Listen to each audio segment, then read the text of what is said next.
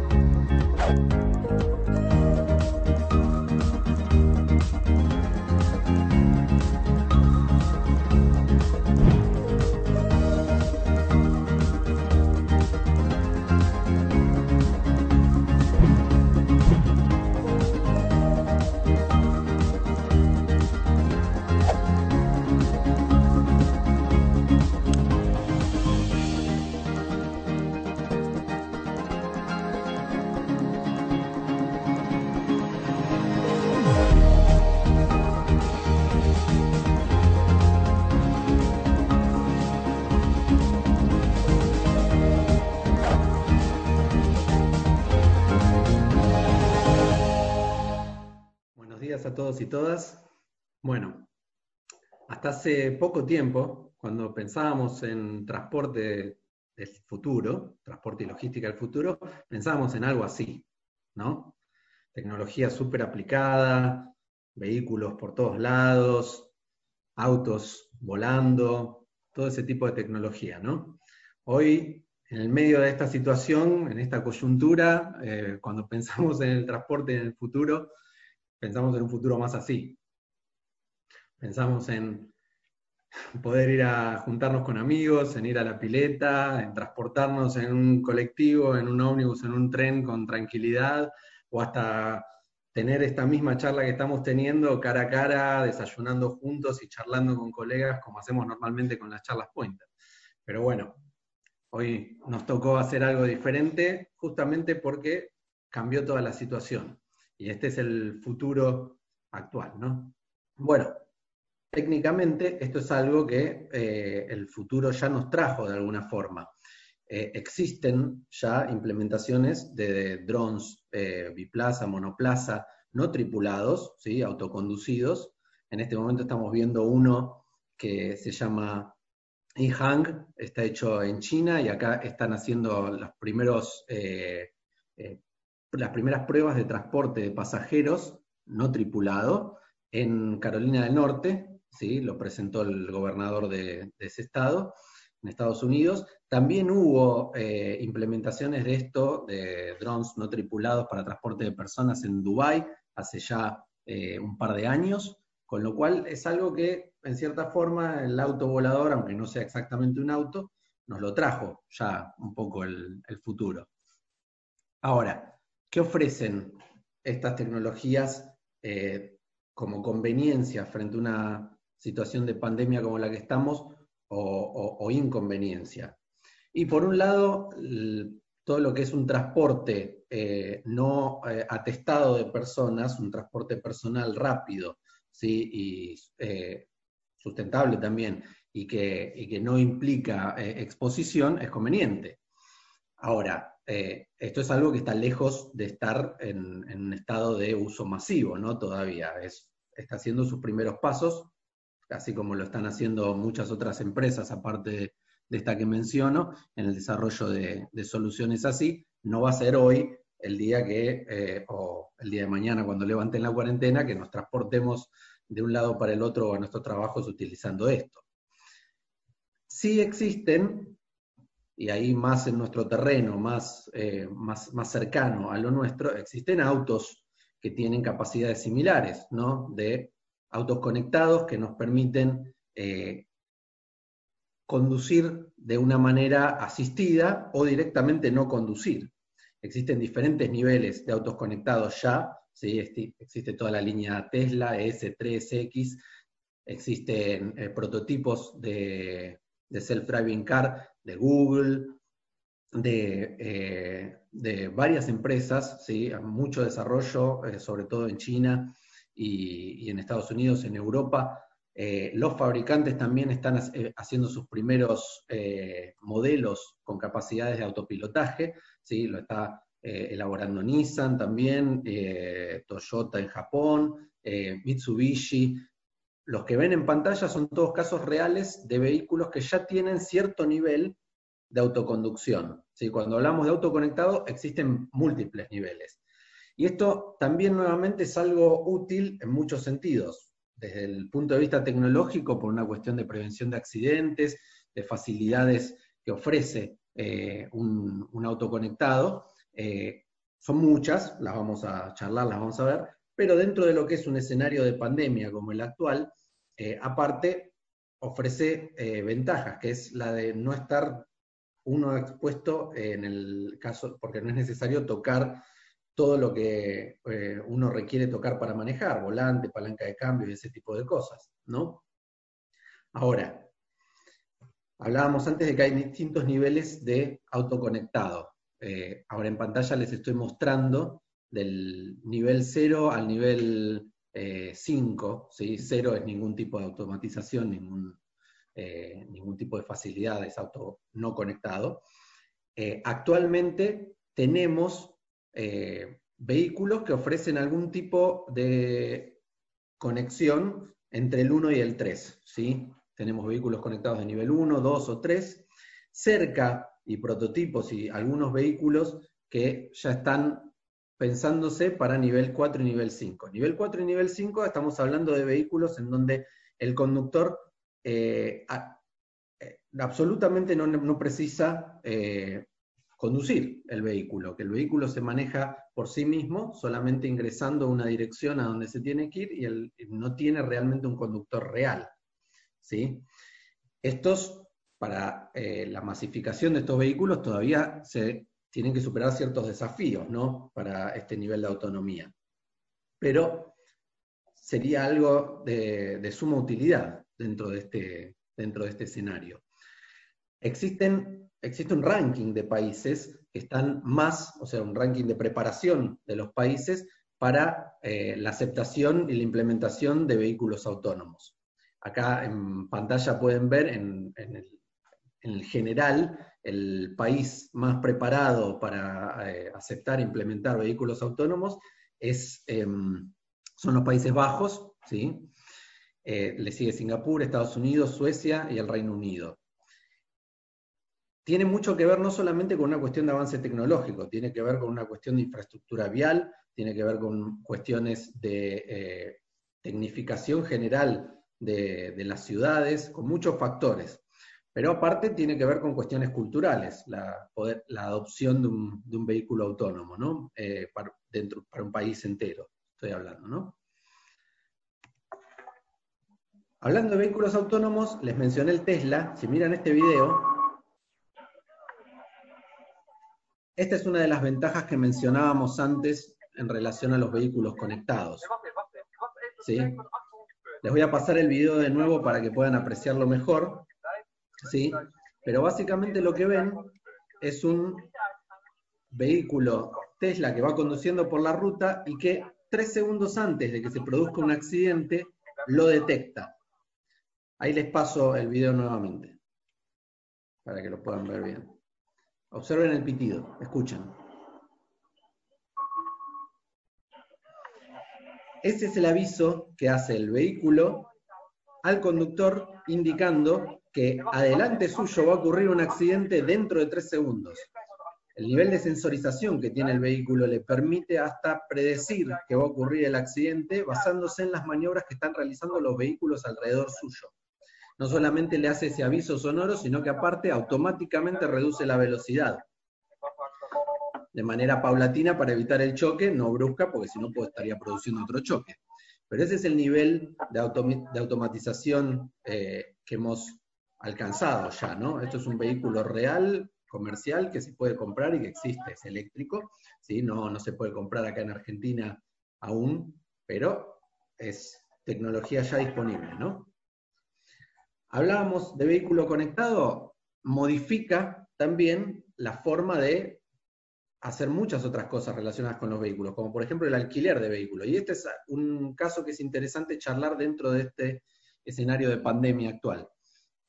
Esto que ven es una implementación que se llama Car2Go, que son vehículos que están, es un, nuevo modo de alquiler de vehículos eh, que funciona de la siguiente manera. Los, los vehículos están repartidos por toda la ciudad, ¿ok?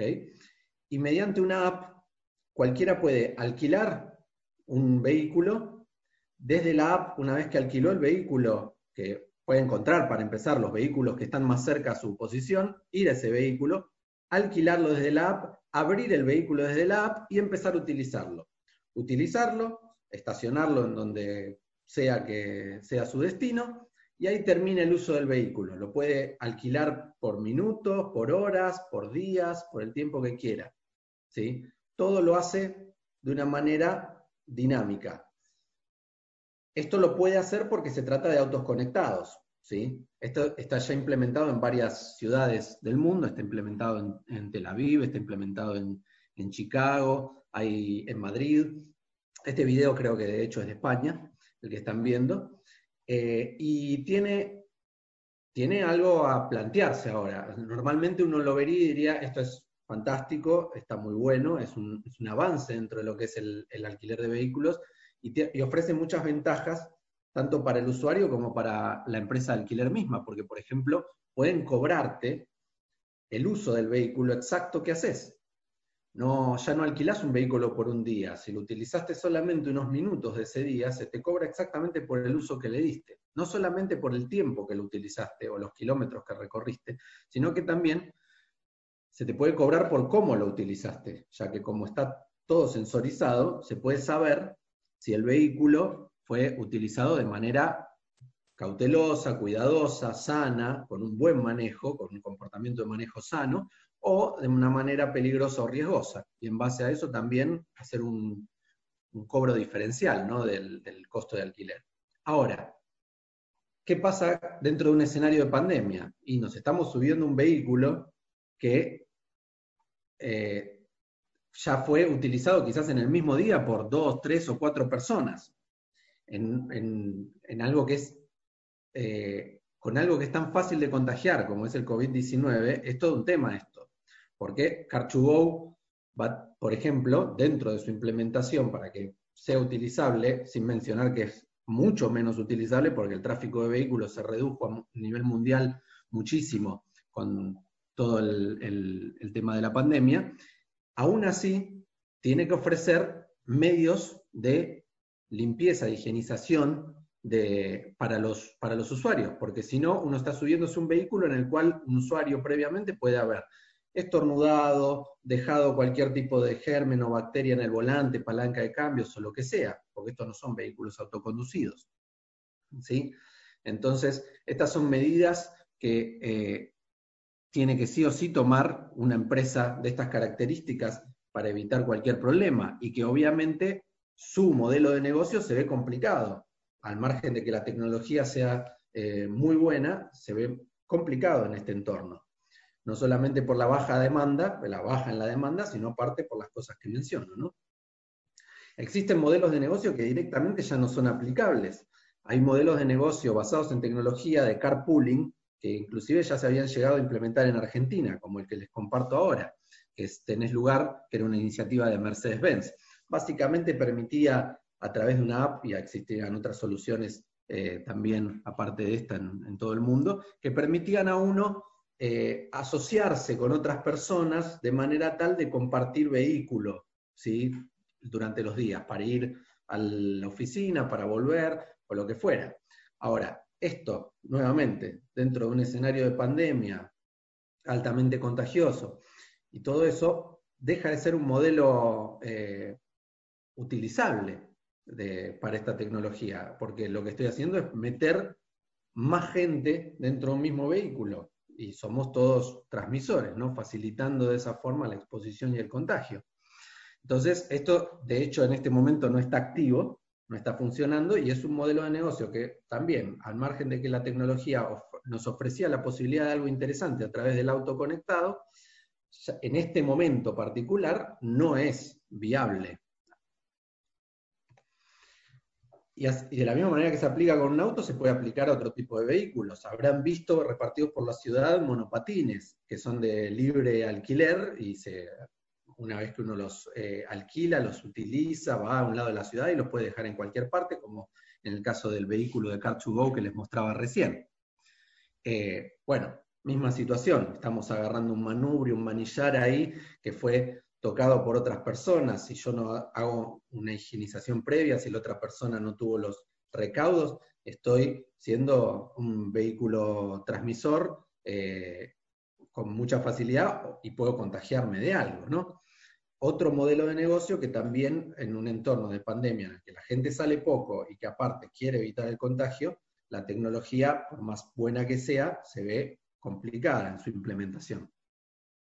Se viene escuchando bien todo, si hay alguno que tenga alguna pregunta, como mencionó Marina al principio, no olviden ponerla en el chat, ¿sí? al final las podemos charlar, si alguno tiene algún inconveniente avísennos, pueden también por el chat decirnos. Martín, ¿se, eh, escucha bien? Yo te confirmo que se escucha bien por ahora. Eh, hay gente que también nos confirma que se escucha bien. Una cosa a tener en cuenta de lo green, te agrego. Eh, estuvimos pensando, ¿te acordás cuando armábamos la charla? Que eh, más allá de que hoy está pasando que no están funcionando, eh, creemos que tal vez sería una buena alternativa para la movilidad para las personas que tienen que ir a, trabajar, justamente porque te permite como ir solo o sola sin necesidad de usar el transporte público, lo que sí habría que tener en cuenta las medidas de higiene eh, de responsabilidad de cada persona para poder utilizarlo, ¿no? No sé, usar alcohol en gel, ponerte guantes, etcétera, como para evitar el contagio del que vos decías recién. Exactamente. Lo que dice Marina es importantísimo. Obviamente, al margen de que pueda ofrecer una posibilidad de contagio, un auto de alquiler o un monopatín como estos que compartimos, en comparativa con utilizar un tren lleno de gente o un ómnibus lleno de gente, y la exposición o el riesgo de contagio es mucho menor. Con lo cual, ante esas alternativas, obviamente una va a ser más conveniente que la otra. Pero igualmente valía la pena recalcar las eh, cuestiones que surgían en base a esta situación de pandemia con estas nuevas tecnologías. Todo lo que es el transporte de personas, como vamos a ver, y nada, se va a ver modificado, y se va a ver modificado no solamente en, este, en esta situación, sino un poco también en el futuro inmediato y quizás en el futuro eh, a largo plazo, porque es muy posible que nuestro comportamiento y nuestra forma de encarar el transporte y la logística, no solo de personas, sino también de, cosas, eh, se vea alterado eh, por, esta coyuntura. ¿no? Hablábamos antes de vehículos autónomos. De la misma manera que un auto puede tener un grado de autonomía, también es aplicable a camiones. Esto que ven es un proyecto eh, en este momento descontinuado, ¿sí? pero que en su momento Otto hizo con Uber para lo que es transporte de carga exclusivamente con camiones autónomos. Acá están viendo un video de un camión que en este momento no está siendo tripulado, el conductor está leyendo ahí cómodamente en la parte de atrás de la cabina, y el vehículo atravesó, eh, creo que cuatro o cinco estados, ¿sí? llevando la carga. Otra cosa que ya en su momento los Simpson eh, nos anticiparon, otra cosa que predijeron en su momento en uno de sus capítulos, eh, el vehículo, el camión autónomo, ya existe y es algo que modifica considerablemente la, eh, no solamente el, panorama eh, de todo lo que es el transporte de carga, sino hasta el panorama mismo de lo que es cómo va a ser el trabajo de un chofer en el futuro. ¿sí? Porque una persona va, eh, que un conductor va a tener un trabajo más de supervisión que de conducción. ¿sí? Sin mencionar las mejoras que puede ofrecer en términos de prevención de accidentes y otras cosas esto, o de reducción de accidentes por cuestiones de cansancio, de fatiga, porque tiene una asistencia el vehículo que eh, evita esa fatiga y ese cansancio, o que esa fatiga y ese cansancio en el conductor tengan un impacto negativo eh, que pueda devenir en un siniestro o en algo similar. Así que cambia rotundamente en el futuro con este tipo de tecnologías el rol del conductor. De la misma manera que hablábamos de un camión, podemos hablar de muchos. ¿sí? Existen también convoys enteros de camiones interconectados.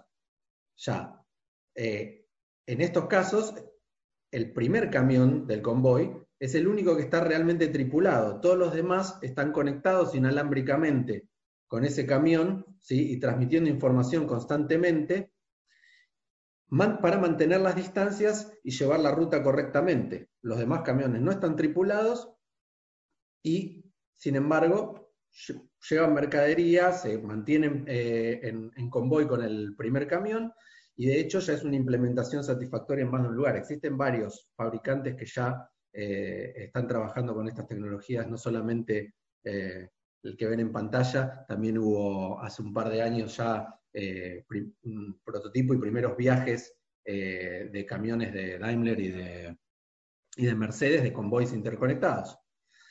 Acá no solamente facilitamos el trabajo del conductor, sino que se reduce también la presencia de conductores en el transporte de carga.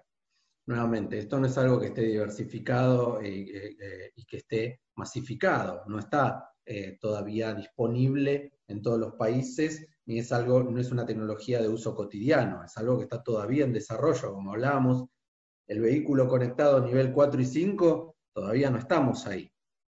Pero al reducir la cantidad de gente que está eh, conduciendo, uno está reduciendo también efectivamente eh, la, la, cantidad de personas expuestas, ¿sí? En una situación como la actual. Y todo lo que sea en una situación de coyuntura, temporal, esperamos, ¿no? Esperamos que sea siempre temporal, eh, de reducción de, exposición, es conveniente. Puede ser una forma de eh, reducir el riesgo y la exposición de los conductores en una situación de coyuntura, la posibilidad de aplicar una tecnología así, ¿no? nosotros mismos, para lo que es transporte de carga, desde Pointer ofrecemos soluciones que apuntan un poco a eso, ¿no? A poder utilizar la tecnología para gestionar esos activos, esos camiones, esa carga, eh, de, una manera remota que reduzca el riesgo y la exposición para todas las personas. La idea es siempre poder, y vamos a compartirle algunos ejemplos, poder utilizar esa tecnología para obtener esa información del activo, sea el activo un camión, una maquinaria, una cosechadora, una carga misma, tener esa información de manera remota, tal que no tenga que ir una persona a relevar esa información o pueda reducirse eh, el tiempo, la exposición, la presencia de una persona in situ en el lugar o junto al activo, de manera tal que eh, la exponga a contagio. Entonces, mediante dispositivos GPS y telemétricos, obtenemos información de temperatura, de ubicación, de estado del activo, de las puertas, de la carga, del comportamiento del manejo, de todo, sin necesidad de que una persona vaya y la releve. Hablábamos antes de transporte público. Sí, el transporte público se va a ver afectado de, muchas formas. En una manera inmediata ya se está viendo afectado y, en, el futuro bastante cercano va a seguir siendo así. El número de pasajeros a transportar simultáneamente va a ser algo que, se acote. De hecho, actualmente lo está así. Se limita la cantidad eh, por fila de asientos, se limita, limitando también la cantidad de gente que sale a la calle dependiendo del, del número de DNI que tenga o cosas así haciendo provisión de elementos de higiene para los pasajeros, importantísimo, para que no solamente elementos, sino medios de higiene. Vamos a ver que existen también medios de higienización más allá de, elementos como barbijo, guantes o, alcohol en gel, ¿no? Y de una forma de pago contactless, que de hecho ya estamos en una, una versión de eso, ¿no? Pero que permita el menor contacto posible con cualquier tipo de elemento que pueda haber tocado a otra persona para reducir las posibilidades de contagio. Estas son todas medidas y, digamos, y normas que hoy se tornan imprescindibles en esta coyuntura. Y que en el futuro probablemente muchas de estas vayan a mantenerse de una manera más o menos laxa, pero mantenerse, eh, por una cuestión de no encontrarnos nuevamente en situaciones de contagio de cualquier otra cosa que no sea el COVID-19 eh, innecesarias, ¿no? Por una cuestión de que se van a ir, incorporando como eh, eh, medidas de seguridad e higiene cotidianas. Hablábamos de, aparte de elementos de higienización, de medios de higienización.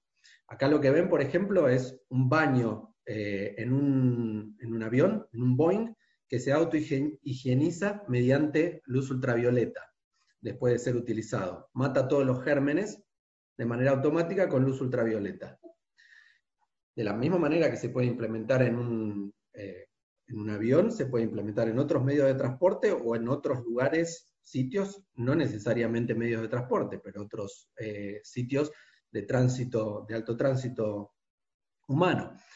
Eh, podría implementarse en, en, ómnibus de pasajeros, podría implementarse en entradas y salidas, en muchos lugares. Esto es nuevamente tecnología que existe y que hoy ya es aplicable y que en una situación como la actual se torna eh, vital, ¿no? muy necesaria, muy útil, gana un montón de traccionamiento. Eso es algo que también vamos a charlar después en relación a cómo afecta a la tecnología esta, esta coyuntura. ¿no? En la otra cara de la moneda, existen medios de transporte público que estaban en, elaboración, en, funcionamiento, en, muchos, en muchas medidas, eh, que esta situación los pone un poquito en jaque. Esto que ven es un video de Hyperloop. Hyperloop es un medio de transporte que estaba desarrollando la misma gente que desarrolló Tesla, ¿sí? Elon Musk, eh, de transporte ultra rápido eh, para personas. ¿Cuál es el problema? Es básicamente un, como una cabina con muchas personas adentro que se mueve a gran velocidad. Entonces, sí, me, facilita muchísimas cosas. Por, ejemplo, reduce significativamente el costo de trasladarme de una ciudad o una provincia hasta otra, eh, el tiempo también, ¿no? Pero, eh, y lo hace sumamente conveniente todo esto. El tema es que en una situación como la actual, es un vehículo de contagio grande. La velocidad ¿sí? media de las personas es eh, un factor decisivo a la hora de la eh, transmisión de, una enfermedad o de un virus. Si nosotros eh, hubiéramos, COVID-19 hubiera aparecido en el siglo XV, hubiera tomado muchísimos, muchísimos, muchísimos años en trasladarse a todo el mundo porque la velocidad media de las personas era diferente. Nosotros no nos movíamos tanto, con tanta facilidad y con tanta velocidad. Entonces, cuanto más, con más velocidad nos podemos mover, más rápido es la dispersión y el contagio a nivel mundial. Entonces, hoy, esta es una tecnología que hubiera facilitado el contagio, que lo facilita. ¿sí? Al margen de lo fantástica que es y de lo útil que se presenta en términos de costos y de tiempos. Probablemente va a existir y se va, eh, o sea, existir existe, ¿no? Pero digo, probablemente va a seguir avanzando y va a estar disponible en, algún momento, pero en este momento no es una, un medio de transporte conveniente, ¿no? Eh, hablamos de camiones, hablamos de autos, hablamos de eh, aviones, hablamos de todo tipo de transporte. Existe transporte más eh, de todo tipo, ¿no? Existen transportes y no hablamos de motos ni eh, bicicletas. Es más sustentable, el último. Eh, todo lo que es motomensajería, todo lo que es reparto, con esta situación creció muchísimo. En la actualidad, el tránsito se redujo significativamente. En la ciudad tenemos un 33% menos de tránsito debido al COVID-19, pero tenemos muchísimo aumento en lo que es eh, la movilización de mercaderías, pedidos, cosas, deliveries y todo, todo lo demás mediante bicicletas y motocicletas. De hecho, las empresas de, que se dedican a esto, al transporte, a la motomensajería, eh, han reportado un, eh, un aumento significativo, una duplicación prácticamente en su actividad debido a esta situación.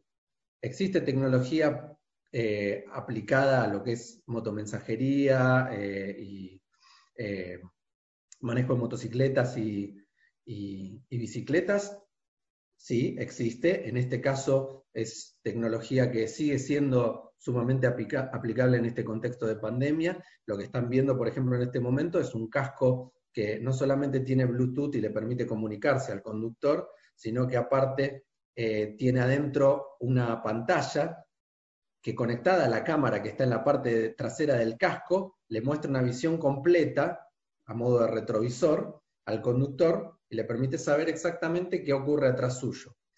Aparte, el casco permite el ingreso de sonido externo, con lo cual no deja, no, no, no tapa los ruidos externos al conductor y puede escuchar bocinas, ruidos, avisos o lo que sea.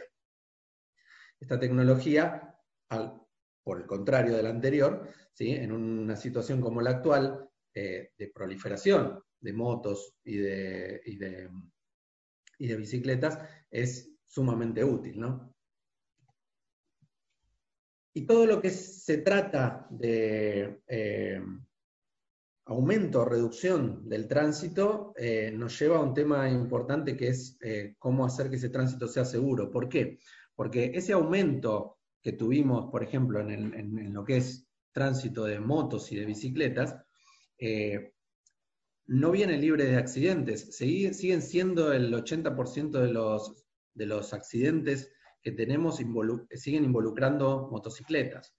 Eh, no es que se redujo significativamente por la reducción de tránsito, se redujo por completo los accidentes. Hay menos, sí hay una reducción de accidentes viales, ¿ok? Pero no, no desaparecieron y son muy comunes eh, más, más con la proliferación de, motocicletas. De hecho, siguen siendo en, Latinoamérica, según el Observatorio Vial, eh, de, Latinoamérica siguen siendo una principal causa de muerte de varones entre 15 y 25 años, los accidentes viales. Para esto existe tecnología también aplicada al manejo, más allá de los vehículos que veíamos antes, ¿no? con capacidad de autoconducción. Existe tecnología aplicada a la gestión de manejo seguro. Pointer mismo ofrece eh, soluciones de manejo seguro. Tenemos una solución de manejo seguro pensada para, el mercado corporativo, que está eh, eh, aprobada por CESBI, ¿sí? inclusive, y que básicamente lo que hace es censar las maniobras realizadas por, por el conductor para asegurarse de que tiene un comportamiento de manejo sano. Y en el caso de que no sea así, cuando detecta maniobras peligrosas, excesos de velocidad, giros bruscos, frenadas bruscas, ese tipo de, manejo que no es sano, que es nocivo y que eh, eh, es el que produce los accidentes, lo notifica al conductor para que él aprenda de su, en cabina, ¿no? Una notificación eh, por audio y visual inclusive, y le permite al conductor detectar cuáles son sus comportamientos peligrosos, ¿sí? y ir modificando a poco su comportamiento de manejo para tener un manejo más seguro. También más sustentable, porque va de la mano la seguridad del manejo con la sustentabilidad del mismo. ¿sí? Bueno, como les comentaba, desde Pointer nosotros ofrecemos soluciones de este tipo, existen muchas implementadas a nivel mundial. Eh, Inclusive eh, la información es accesible después desde la plataforma o desde plataforma móvil. Toda esta solución de manejo seguro se complementa con distintos, eh, distintas otras, eh, distintos otros accesorios que la hacen inclusive más potente. Antes hablábamos de qué útil que era un vehículo con capacidad de autoconducción a la hora de evitar accidentes por fatiga. ¿sí? Esto que ven en pantalla es un accesorio que apunta mucho a eso, ¿no? se llama ViewMate y es un, existen muchos también en el mercado mundial, pero básicamente lo que hace es mapear el rostro del conductor, ¿sí? detectando eh, todas las facciones, los ojos y la posición de la cabeza para justamente notar si el conductor en algún momento eh, baja la cabeza o sube la cabeza o cierra los ojos o no mira la ruta al mapear todo eso y tener vectorizadas inclusive la posición de las pupilas, ¿sí? puede detectar si el conductor está fatigado, durmiéndose o distrayéndose, sea con algo externo al vehículo o con el celular. Y en ese caso, dar una alarma sonora para despertar al conductor para notificarle que eh, necesita descansar o prestar atención.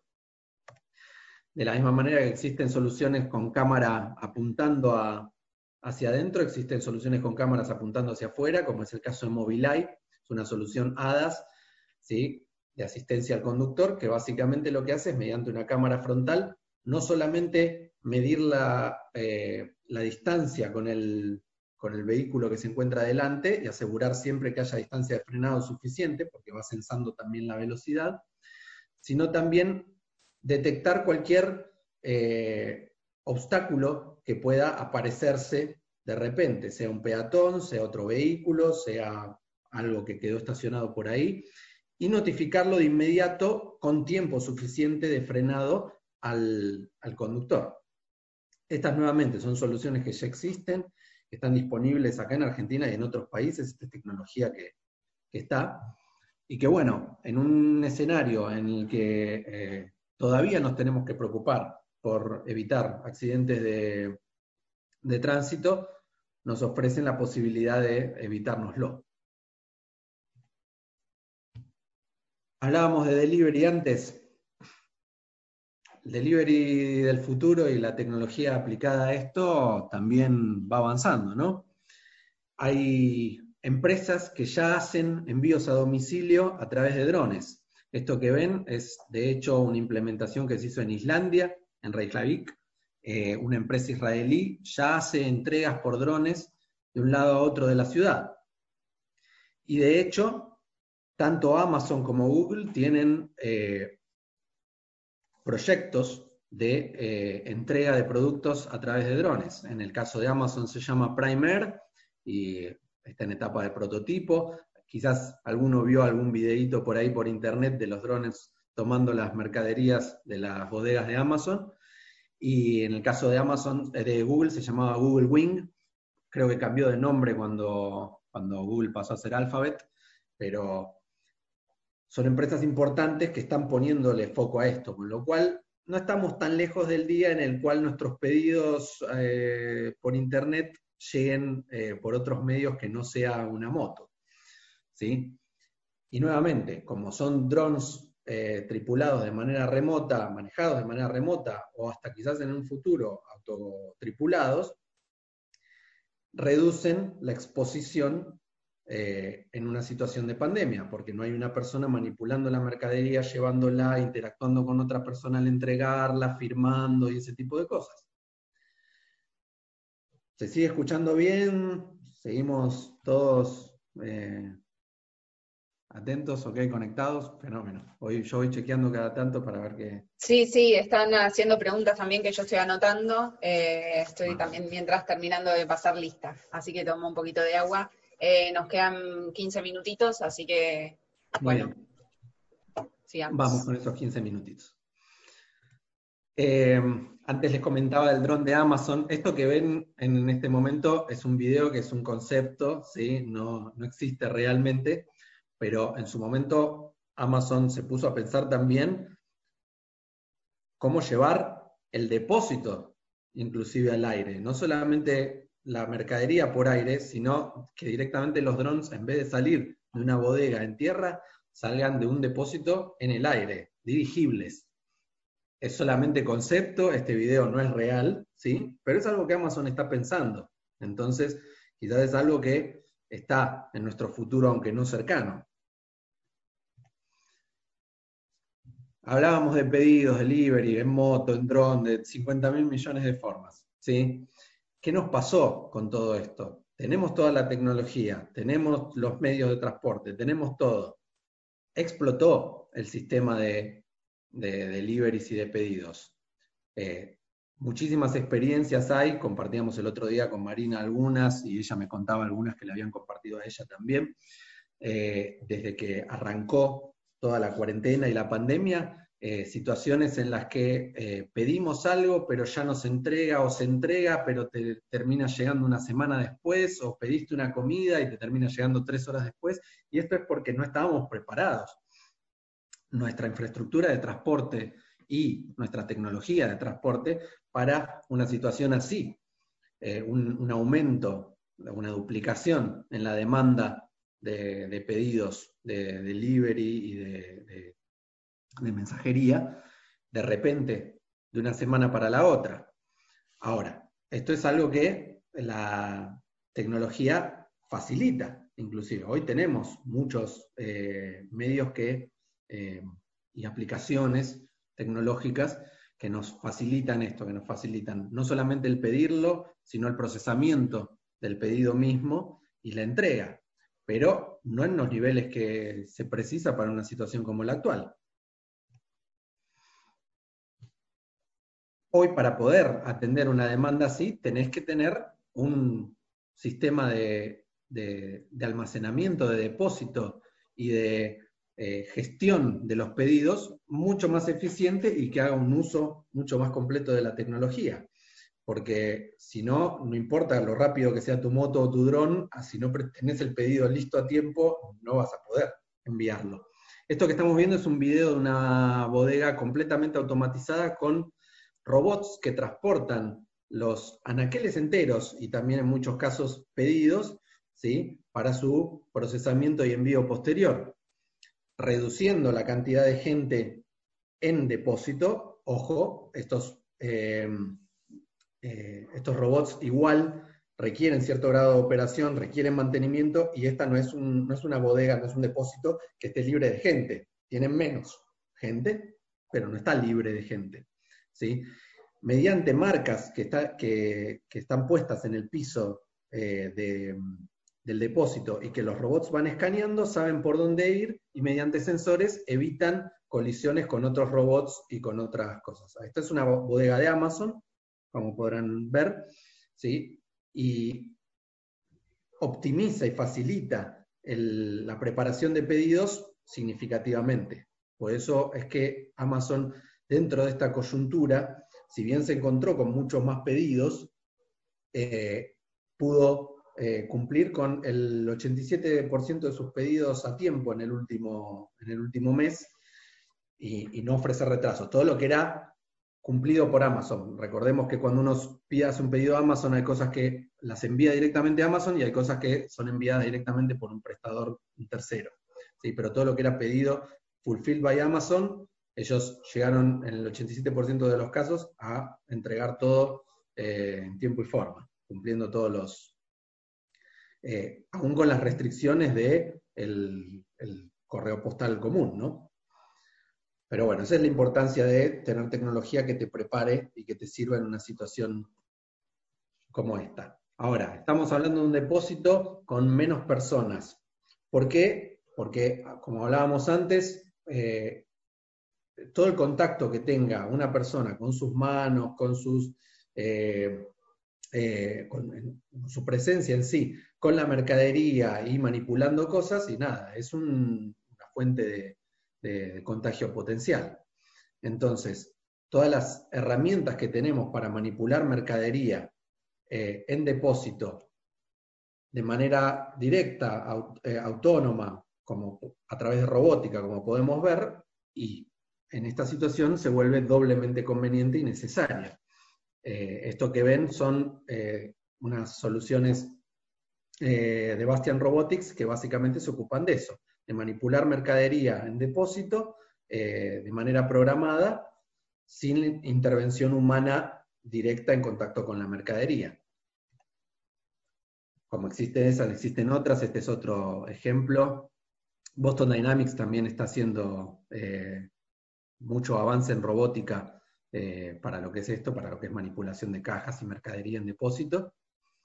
Em, y todas estas cosas, como les digo, nuevamente, en esta situación son una ventaja significativa, porque es la posibilidad de reducir, aunque sea operada por una persona de manera remota, el contacto con la mercadería no lo tiene una persona. Entonces, las posibilidades de transmitir un patógeno de un, lado a otro se reduce mucho y la facilidad para higienizar es más alta. Hablando de higienizar, hablábamos, antes vimos la, eh, cabina, la, cabina no, el baño de un, Boeing que se, se autohigienizaba mediante luz ultravioleta. Existen otras soluciones como higienizadores eh, a través de ozono, que sirven para higienizar completamente y eliminar todos los gérmenes, bacterias que pueda llevar una persona en sí a través de una cámara de eh, limpieza por ozono. Estas cámaras son tecnología disponible, comercializada en todo el mundo, incluyendo Argentina, y que si nos ponemos a pensar, su implementación y su uso, por ejemplo, en la entrada y salida de eh, lugares de alto tránsito humano, y en esta situación se vuelve súper interesante. Imagínenselo, la entrada y salida de plantas, de depósitos, eh, de aeropuertos, terminales, de micros, de subtes, de tren, ¿sí? reduciría significativamente las posibilidades de contagio, porque cualquier persona que esté ingresando que pueda tener pegado el patógeno, aunque no esté contagiado por alguna razón, automáticamente se higienizaría. E inclusive una persona que estuviera eh, infectada o, enferma reduce la posibilidad de que lo transmita, ¿no? Todas estas medidas complementarias a las que conocemos de alcohol en gel, de guantes, de barbijo, que son apropiadas y correctas. Acá, desde un lado tecnológico, les mostramos qué más hay, ¿no? Bueno, todo esto, ¿sí? ¿Qué, termina ocurriendo? El transporte, el depósito, todo lo que compone la cadena de suministro se ve transformado tecnológicamente y se ve transformado también por la situación de, la pandemia. Todo esto cambió para nosotros. Eh, la tecnología claramente, les mostré varios ejemplos, eh, revoluciona, cambia y, mueve hacia adelante la cadena de suministro a una cadena de suministro ya 4.0. ¿sí? La pandemia tiene su factor también. Nuestra cadena de suministro se vio afectada por eso. ¿sí? Hay cosas que no, nos, eh, no se movilizaron cuando necesitábamos que se movilicen, que no llegaron. Nosotros mismos no nos podemos movilizar con la facilidad con la que nos queremos movilizar. Todo eso se ve afectado en estas situaciones y la adaptabilidad que tenga la tecnología y la persona para eh, este tipo de situaciones es justamente lo que hace que esa cadena siga funcionando eh, de la mejor manera posible, ¿no? Porque hoy por hoy es algo que vamos a tener que seguir eh, lidiando con el virus durante bastante, bastante tiempo, ¿no? porque no solamente está acá, sino en el resto del mundo. Esto nos lleva a un mundo diferente, un mundo donde tiene muchísimo más sentido hacer las cosas de otra forma. Hablábamos eh, con Marina, también con, con, con, Pablo y con otras personas de Pointer, de un mundo tele, un mundo donde hacemos las cosas en la, medida que podemos de forma remota, que a eso se refiere con tele, ¿no? Un mundo donde tenés eh, teleconferencias, telemetría, eh, teleoperaciones, telegestión. Hoy por hoy, esta, esta charla misma es un ejemplo de eso. ¿sí? Estamos teniendo la que normalmente era una charla con desayuno en las oficinas de Pointer, en el edificio, viéndonos las caras y todo eso, lo estamos haciendo de manera remota, cada cual sirviéndose su propio café en esta situación y compartiéndola a través de un medio tecnológico que nos lo permite, como es el caso de Zoom. La tecnología de gestión de activos móviles que ofrecen Pointer, por ejemplo, o la tecnología de Internet de las Cosas, apunta exactamente a esto, hacer una gestión de, las operaciones, del trabajo diario, de, de los dispositivos, de los activos de nuestras empresas de una manera remota, poder hacer una teleoperación. Y es a lo que estamos yendo, es algo que eh, todo esto ya estaba pasando, no es que no estaba pasando. El, escenario de pandemia lo que hizo fue acelerarlo drásticamente. el boom del comercio electrónico en estos meses es algo que iba a ir ocurriendo y cada vez más progresivamente, que nosotros adquiriéramos nuestros productos cada vez más a través de Internet, a través de un pago electrónico, que se nos trajera a través de un envío eh, em, coordinado, que, que, toda esa cadena de suministro fuera más así como charlábamos recién. Esto lo que hizo fue acelerarlo significativamente. Internet de las cosas estaba, ¿sí? el e-commerce estaba. Lo que hace esto en muchos casos es acelerarlo y en otros casos, como en tecnologías que charlamos, más que acelerarlo, lo pone en pausa, como por ejemplo en el caso del transporte hiperloop que veíamos antes. Les comparto algunos eh, casos eh, que nosotros mismos, de nuestra propia experiencia, en cómo, cómo, cómo se utiliza tecnología eh, para estas situaciones. Por citar un ejemplo, nosotros tenemos un, caso, un proyecto que tuvimos con un cliente, le facilitamos la posibilidad de gestionar y controlar la pulverización de fertilizantes eh, en sus campos de manera remota. Algo que hacía esa supervisión, ¿sí? se hacía in situ, pasó a través de un dispositivo telemétrico que le toma información de la pulverizadora y la transmite constantemente, indicándole cantidad de litros pulverizados, por qué zona pulverizó y a qué velocidad, le permitía saber que todo el trabajo en el campo se estaba haciendo de manera correcta o no, y poder atajar los desvíos y corregir cualquier desvío eh, que hubiera con esa información, sin necesidad de transportar personas al lugar que en una situación como la actual las expondría a contagio. ¿sí? De la misma forma, en otro caso, eh, mediante la misma tecnología, los activos en este caso fueron maquinaria eh, de construcción. En, eh, en, Córdoba, varias municipalidades utilizaron nuestra tecnología de telemetría para tener información de los activos de estas maquinarias, sabiendo de esta forma el progreso de la obra en la que estaban eh, involucradas y la cantidad de horas trabajadas por cada maquinaria. Esto ellos previamente lo hacían mediante una persona que iba y tomaba información de eh, cada máquina para saber la cantidad de horas trabajadas, para ver el avance de la obra y todo eso, y ahora lo puede hacer de forma remota, evitando la presencia de la persona ahí. ¿no? Toda la, la tecnología así como es aplicable en una pulverizadora, es aplicable en, eh, en una maquinaria de construcción o agrícola, es también aplicable en vehículos comunes, camiones para transporte de mercadería eh, y, también ómnibus para transporte de personas. En este caso, el que están viendo es eh, un caso de un cliente nuestro que utilizó la tecnología para eh, con, varios, con principalmente dos objetivos, reducir el consumo de combustible y maximizar la productividad. ¿sí?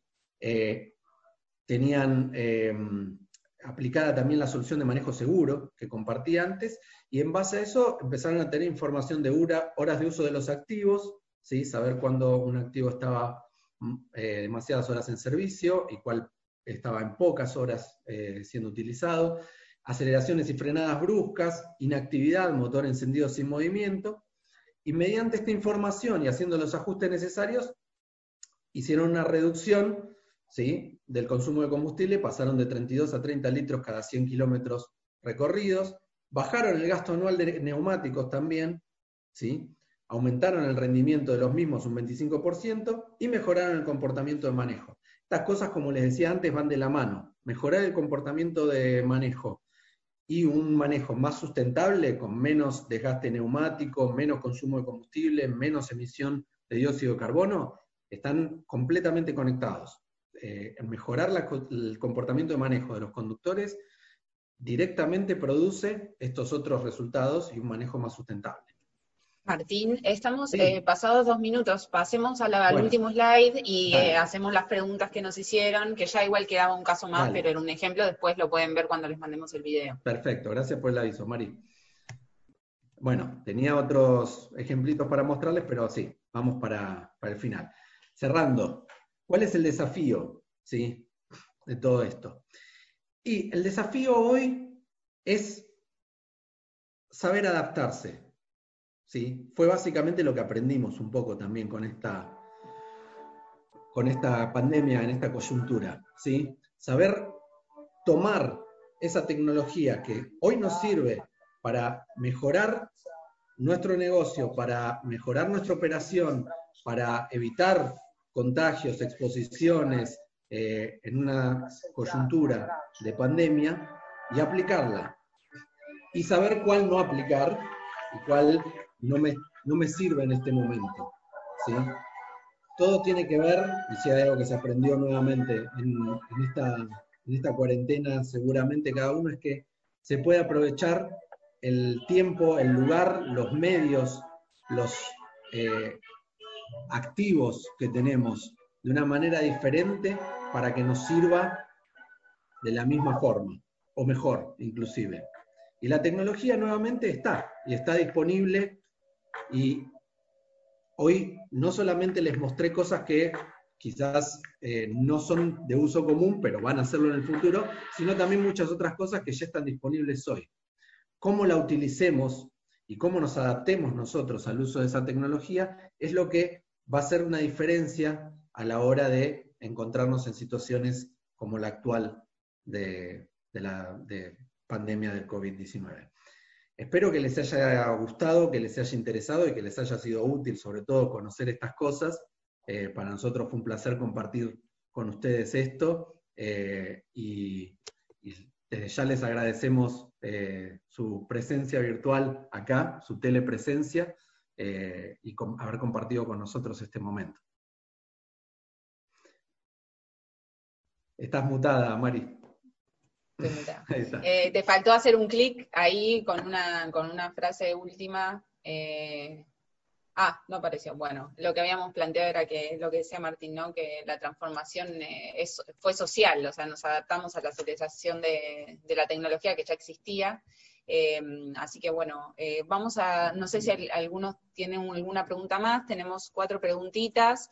la primera en relación a Otto, la hacía Eduardo, eh, para, eh, lo que decía era, se sabe por qué se discontinuó y si hay bibliografía.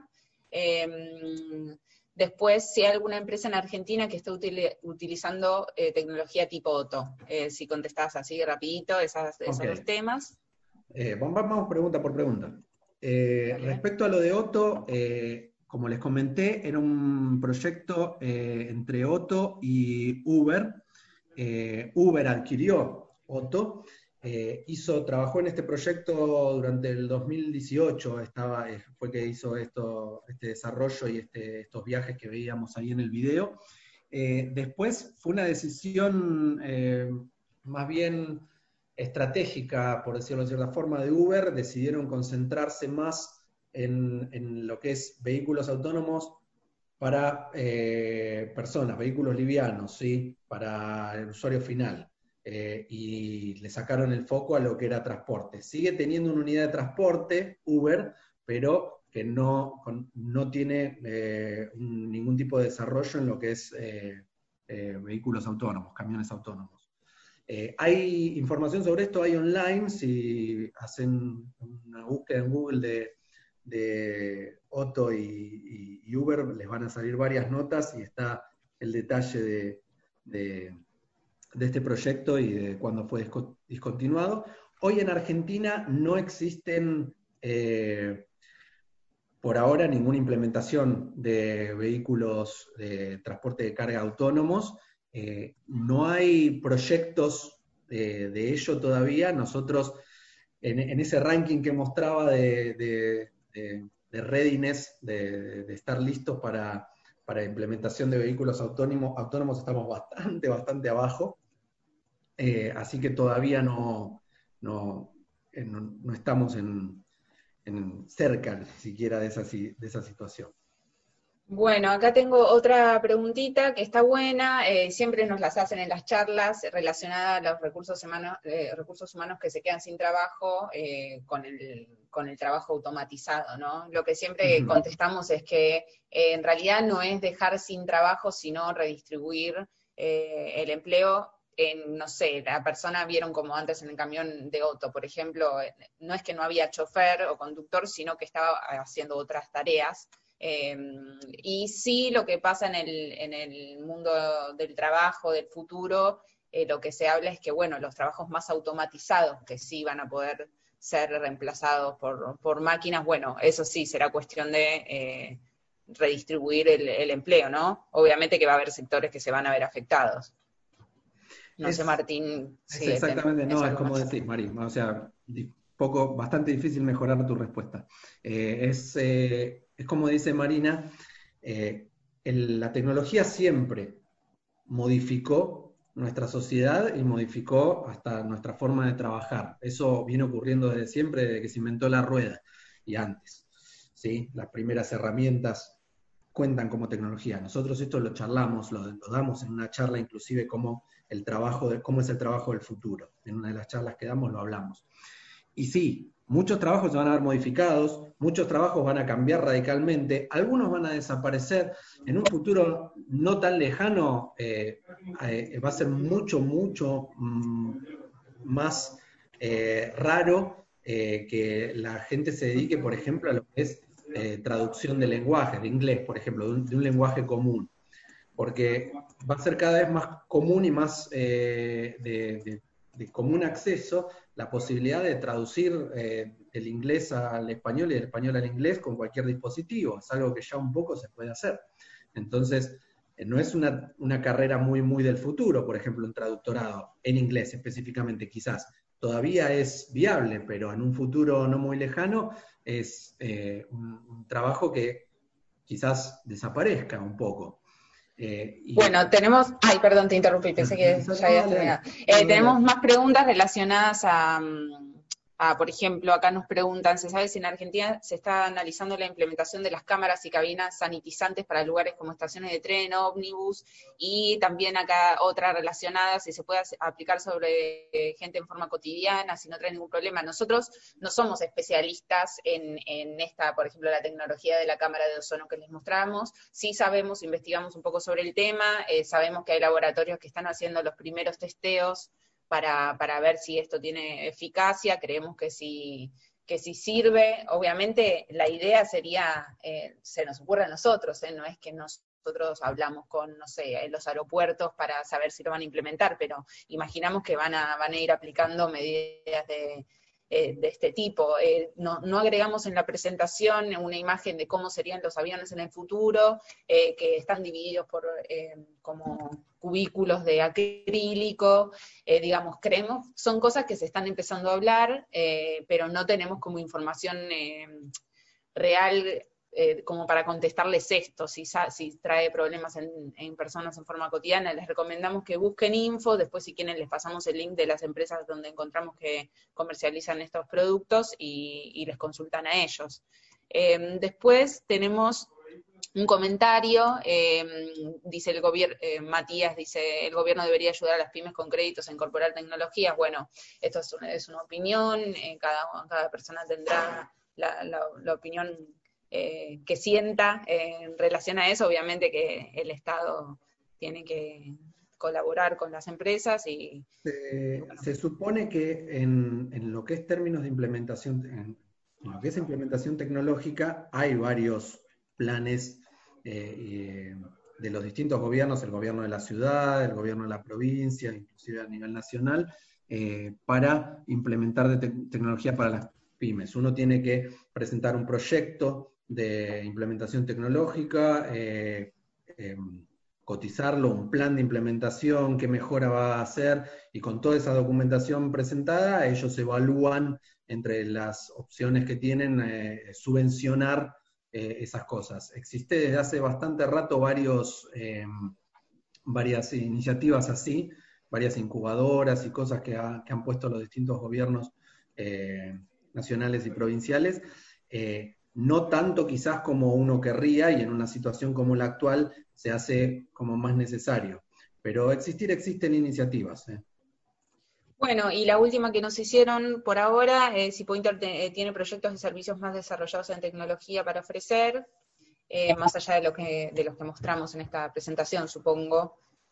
no sé, Martín, a ver si vos tenés alguna novedad para Básicamente, Básicamente, nosotros para empezar en las presentaciones, algún comentario de, nuestra experiencia, y nuestra experiencia es sobre nuestra tecnología. Eh, hacemos, pero no nos gusta llenar todo, todas estas charlas, no nos gusta que sean una de tecnología pointer exclusivamente o, demasiado de eso. Que capaz que nos sirve para ejemplificar algunas cosas, pero no es la idea hablar todo el tiempo de tecnología pointer. Sí, eh, estamos en, desarrollo tecnológico para para el que no lo sabe, eh, Pointer ahora pasó a formar parte de un, grupo más grande todavía. Nos, juntamos, eh, el, grupo Pointer se, fusionó con la empresa ID System, se creó una empresa nueva más grande, un grupo mundial que se llama Power Fleet. Por eso nosotros, si miran nuestro loguito, van a ver que dice Pointer by Power Fleet ahí abajo. Eh, con lo cual ahora tenemos también presencia en, otros países que no teníamos. Y eh, debido a eso, eh, hubo también digamos, una adquisición tecnológica en cierta forma, porque pasamos a adoptar tecnologías de la nueva empresa que forma también parte del grupo ahora. Con lo cual el abanico de tecnología de Pointer y PowerFleet creció estamos en proceso de eh, adaptación de estas tecnologías para que todo el grupo Pointer la pueda utilizar, porque obviamente trabajaban en otras plataformas, con otros dispositivos y cosas así, y estamos haciendo la adaptación de eso.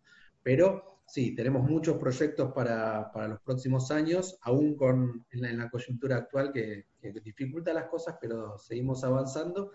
Todo siempre relacionado a lo que es gestión de activos móviles como eh, eh, camiones, vehículos, maquinaria, autoelevadores, eh, maquinaria agrícola, maquinaria de construcción, todo tipo de activos que se muevan de un lado para el otro, que se les puede ocurrir. es todo muy en ese nicho, pero muchas cosas realmente para, para el futuro tenemos.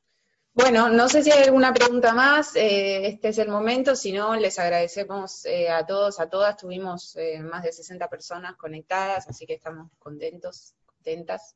Em, cualquier consulta que les surja después, obviamente nos la pueden enviar por mail, acá tienen nuestros correos. Em, seguramente con Dayana vamos, Dayana trabaja conmigo en el equipo, vamos a estar contactando para que nos den un feedback de, este encuentro, para que sigamos mejorando eh, y podamos hacer las cosas cada vez más interesantes. Eh, así que muchas gracias. Eh, acá nos dejan un comentario. Bueno, saludos. Ah, capacitaciones a choferes, nos pregunta Mariana. ¿Cómo son a futuro teniendo en cuenta la realidad del COVID? Seguramente de manera online, no sabemos. no, Muy probablemente. Ojo, eh, de hecho, en, ah, no me puedo acordar a qué país de Europa era, pero eh, hace no mucho, hace un mes, una cosa así, eh, vi un, un, caso de que capacitaban choferes mediante un software de simulación, ¿sí? Y lo hacían de manera remota, o sea, le facilitaban un un simulador eh, a los choferes para que eh, se capaciten en lo que es manejo, no en, un simulador con volante, ¿sí? Sino tenía acá nos dicen PS4, PlayStation 4, no, pero acá Francisco nos comenta eh, software Remorot, supongo que será el nombre del software para capacitación de choferes. Y si no, bueno, la PlayStation tal cual. Acá eh, Gustavo Herrera nos dice que realiza capacitaciones y está lanzando la plataforma online conductoreseficientes.com.ar, muy buena data esa. Eh, así que bueno, para todos los que necesiten, eh, también pueden... estos encuentros también son para eso, ¿no? Para que se conozcan entre ustedes, hablen entre ustedes, todos somos colegas este, de, este, mercado, así que está bueno, por más que hasta seamos empresas competidoras, entre comillas, la idea es sumar, como acá dice Gustavo, eh, la idea es sumar y entre todos eh, y todas podamos eh, salir adelante, no solo en este momento de crisis, sino en general, ¿no? Trabajar, competir también sanamente y, y poder, nada, mejorar el día a día de todos y todas. Así que bueno, ahora sí, cerramos. Cualquier cosa nos mandan por mail las consultas, nos demoramos 17 minutos, eh, pero bueno, qué bueno que se hayan quedado, 40 eh, personas, así que eh, muchas gracias. Luego les vamos a compartir el link de, esta presentación y, una encuestita, como les decía antes, mínima para, que puedan respondernos y, seguir mejorando. gracias Martín. también está Pablo por ahí conectado, que es el gerente general, así que estuvo ahí escondido le agradecemos por estar y algunos compañeros y compañeras también que, estuvieron escuchando la charla. Eh, muchas gracias y la damos por terminada. ¿Les parece? Me da pena terminarla, pero... Mari, por la organización del, evento, impecable como siempre. Ahora sí, si quieren, los, los desmuteo a todos para que nos digan chau. Están todos desmuteados ahora. Eh, así que